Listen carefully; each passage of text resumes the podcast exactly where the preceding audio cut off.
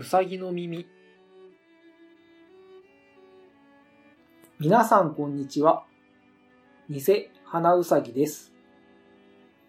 うさぎの耳第11回目。この番組は小耳に挟んだ話や聞きかじった話などを鼻高々に話していく番組です。今回は質問メッセージをいただいているので、それに対してお答えをしていきたいと思います。バニーネーム、幻の沖縄さんよりメッセージいただいております。いつもうさぎの耳で心を清めさせていただいております。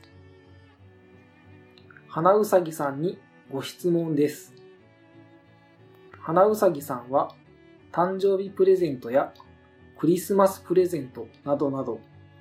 イベントの際にいただくプレゼントはどのようなものをもらったら嬉しいですか？また、今までにあげたもので、こりゃあいいものをあげたぜというものがあればご教授ください。配信、これからも頑張ってください。というメッセージをいただいています。沖縄さんは、沖縄とひょっとこ、江戸から現世というポッドキャスト番組を配信されている方なんですが、とてもテンポが良くて楽しい番組なので、ぜひ聞かれてみてはいかがでしょうか。さて、それでは早速、いただいたメッセージに対して答えていきたいと思うんですが、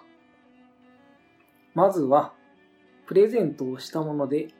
いいものをあげたぜというものなんですが、僕はだいたいプレゼントは、食べ物や使うとなくなるものをあげることが多いです。理由としてはですね、物として残ると後々もらった人が困るのではないかなと思ったり、食べ物や使うとなくなるものはあまり大きなものは多くないので持ち運びやすく、持ってくるときも楽ですし、相手に渡した後持って帰るときも負担にならないのではないかなということで食べ物や使うとなくなるものを渡したりしています。また、選ぶ時のポイントなんですが、まずは僕が食べたいと思ったもの。そして、手が出ないわけではないけど、なかなか買わないもの。そして、高すぎないものを基準にしています。高すぎないものなんですが、だいたい3000円以内で収めるようにしています。その理由なんですけど、基本的には誕生日プレゼント、僕は返してもらわなくても全然いいんですけど、やっぱりプレゼントを渡すと皆さん僕の誕生日の時にプレゼントをくれる人がほとんどなので、高すぎると返す時に負担をかけてしまうのではないかなということで、だいたい3000円ぐらいに金額を設定しています。そして食べ物であげた例としては、個だいたい1000円強ぐらいのプリンのセットをあげたり、あとは 100g1500 円ぐらいのチーズを、これも何個かまとめてあげたりしました。あとは女性の知り合いの方には入浴剤とかを渡したりもしたことがあります。という感じですね。少し聞かれた質問とはずれているかもしれませんが、渡したことのあるものは以上となります。そして、もらうと嬉しいものなんですが、僕はですね、あまり物を持ちたい方ではないので、もらうものも使ったらなくなるものや食べ物なんかがやっぱり嬉しいですね。特におつまみ系や美味しいお酒なんかをもらうと嬉しいです。といった感じですかね。参考にならなかったかもしれませんが、だいたいこんな感じです。おきなさん、いかがでしょうか？ということで、いただいたメールに対しての回答は以上となります。さて、今回は10回目と同時に収録をしているので、紹介するハッシュタグはないので、サクッとお酒のコーナーで締めたいと思います。今回紹介するカクテルは、キャロルというカクテルになります。キャロル、レシピは、ブランデー 40ml、スイートベルモット 20ml、飾り用のパールオニオン1つというレシピになります。そしてパールオニオンなんですが、これはオリーブくらいのサイズの小さな玉ねぎのことです。たまにカクテルの素材に出てくることがあるんですが、僕の働いている店にも置いたことはないので、